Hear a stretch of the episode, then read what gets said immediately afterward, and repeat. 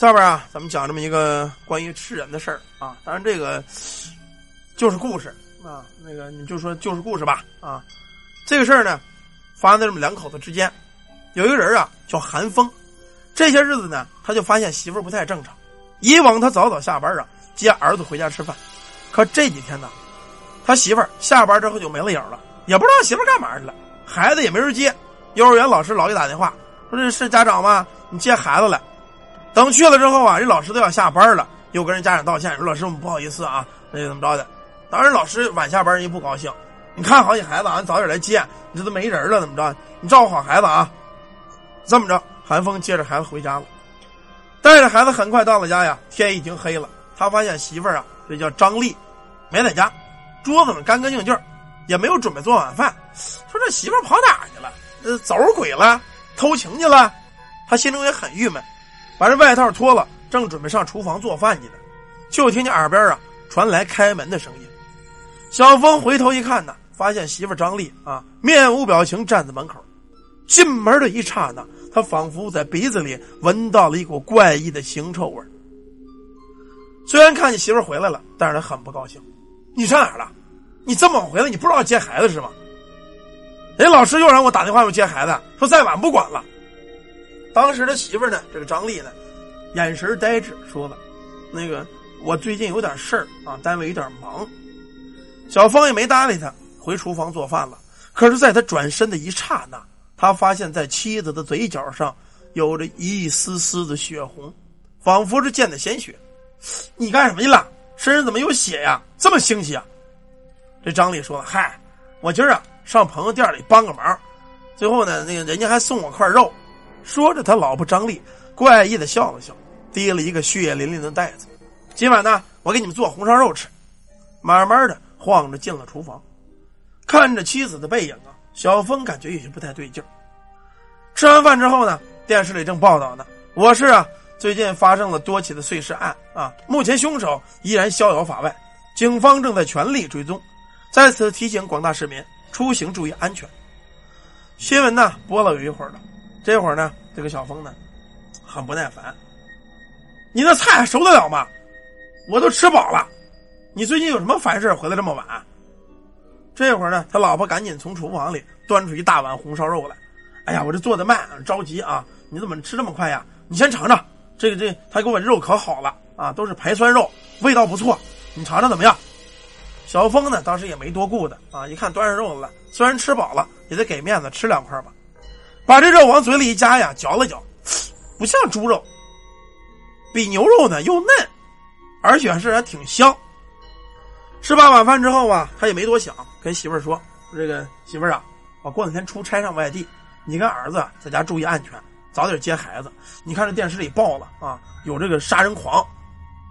晚上呢，本来这个两口子呀，临出差，这个小峰呢想跟媳妇儿啪啪一顿啊，想那个维持一下子。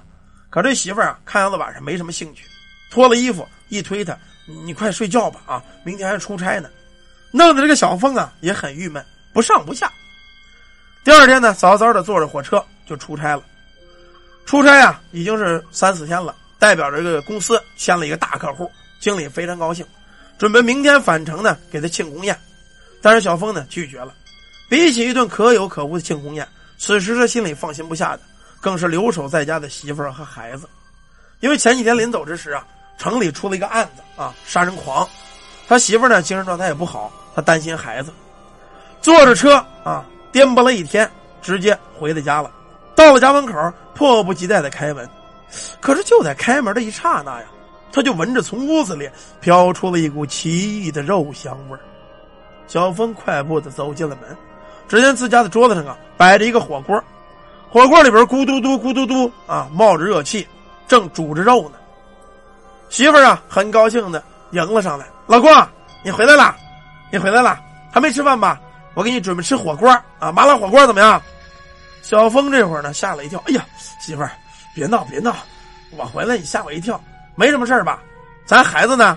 没在家呀？嗨，你这走我也顾不过来啊，我把孩子送咱妈那儿去了，那个住几天你甭管了。拉着小峰的手就坐在餐桌这儿，尝尝尝尝这肉怎么样？肯定好吃。小峰啊，大老远回家，饥肠辘辘。夹了一块肉放在嘴里。就在这口肉入嘴腔的那一刹那，就感觉满嘴生香。那个肉啊，跟前几天媳妇儿给自己做的红烧肉一模一样，只是比那个呀更酥、更烂、更鲜美。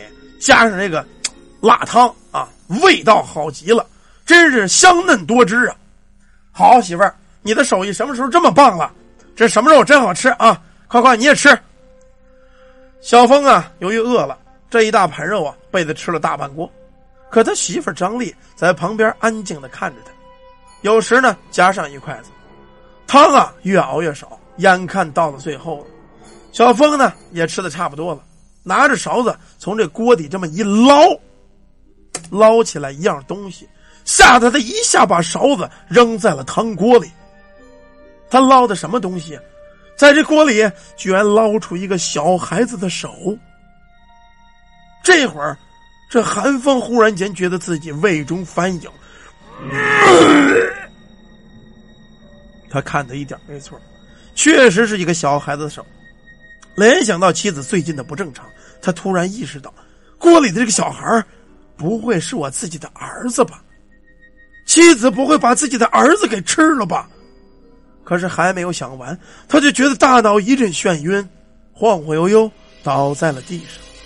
他的视线一点点的模糊了，在他失去意识的前几秒，隐约的看到妻子冷笑着拿着一把剔骨的尖刀走向了自己，嘴里还在不停的嘟囔着：“亲爱的，原谅我吧，我实在控制不了，我饿呀！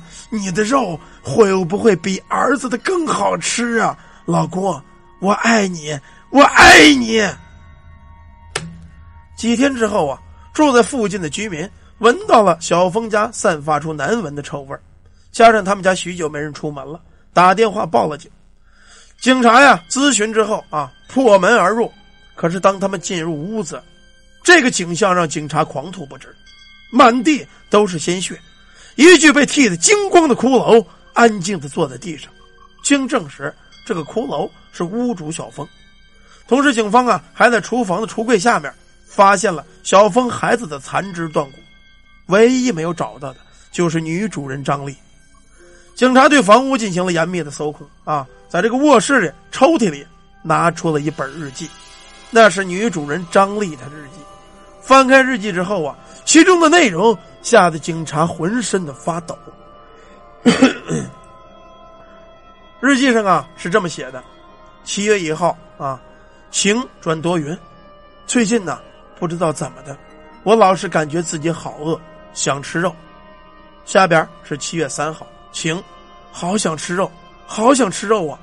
家中存的肉被我吃光了，牛肉、猪肉、鸡肉、羊肉我都吃了，可是我还是饿，这些肉太难吃了，不知道人肉是什么滋味的，好想尝尝。七月五日，看到了一个落单的小孩。四周没有大人，我接近了他，用刀刺进了他的心脏，把他拖回了家。我把他炖入了锅里。